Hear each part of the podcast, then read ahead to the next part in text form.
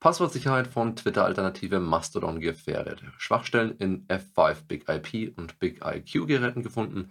Hauptverdächtiger des Zeus Botnets in Genf festgenommen.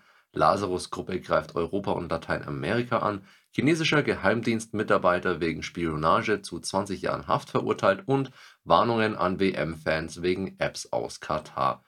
Mein Name ist Frederik Mohr und das sind die Infosec News der Woche. Aus der Kategorie Schwachstellen und Exploits. Passwortsicherheit von Twitter-Alternative Mastodon gefährdet.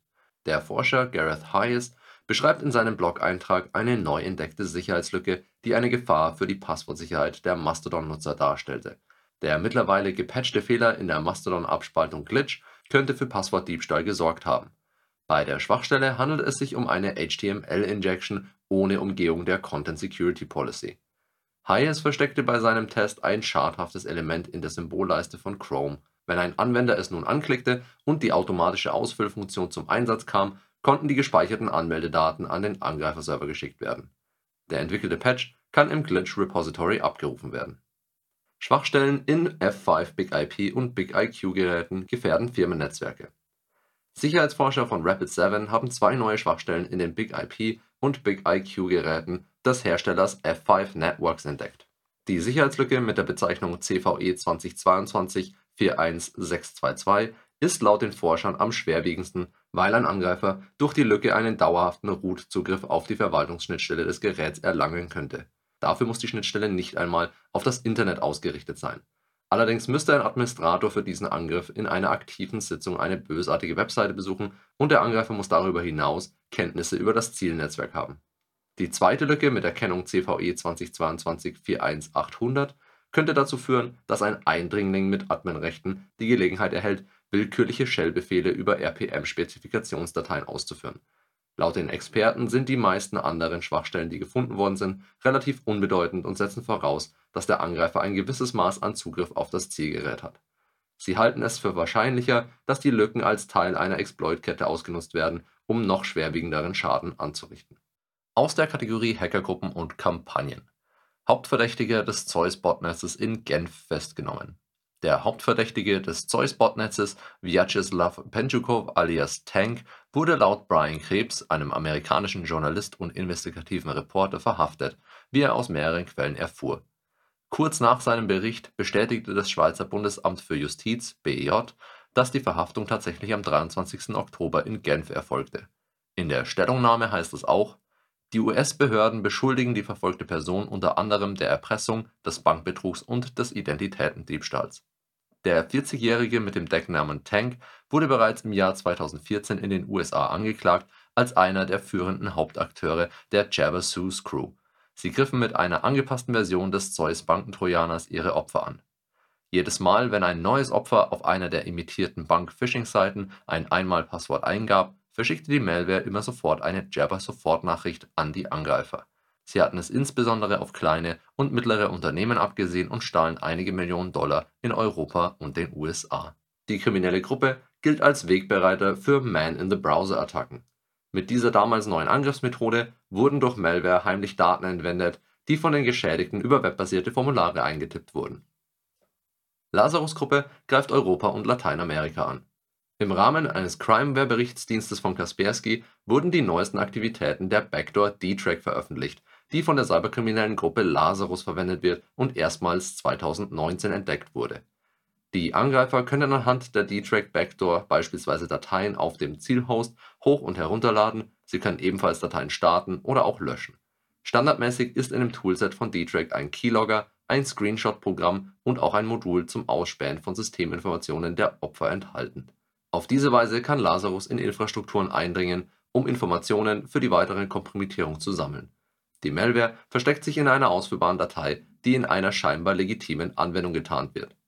Eine automatisierte Messung hat Aktivitäten von D-Track in Deutschland, Italien, der Schweiz, der Türkei, Brasilien, Mexiko, Indien, Saudi-Arabien und den Vereinigten Staaten nachgewiesen, was darauf schließen lässt, dass sich D-Track in noch mehr Teilen der Welt verbreitet Angriffsziele sind politische Institutionen, staatliche Forschungseinrichtungen, Versorgungsunternehmen, das Bildungssystem, die chemische Industrie, die Telekommunikationsbranche und IT-Dienstleister.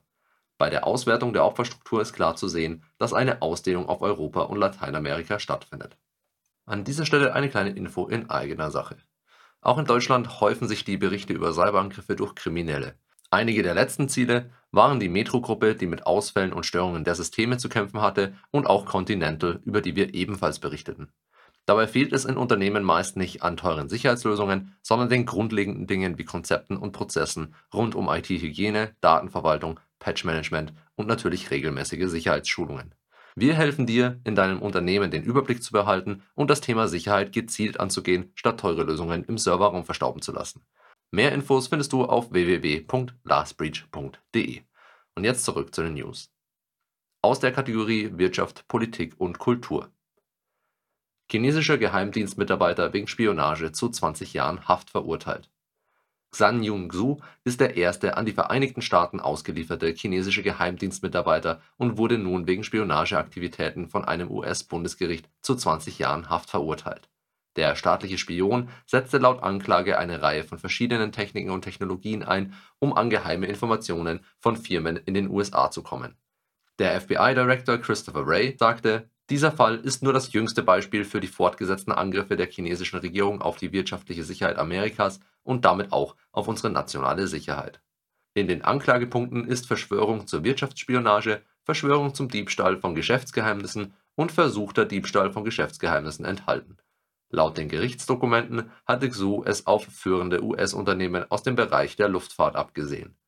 Mitarbeiter aus der Luftfahrtindustrie wurden von dem Geheimdienst unter dem Vorwand einen Vortrag an einer Universität zu halten, nach China gelockt.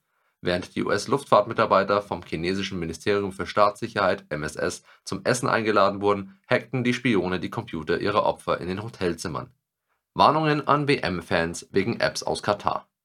Der Bundesbeauftragte für den Datenschutz und die Informationsfreiheit aus Bonn teilte auf seiner Webseite Hinweise für den Umgang mit den Apps Eteras und Haya bei Einreise zur Fußball-Weltmeisterschaft 2022 in Katar ist man verpflichtet, die Apps zu installieren.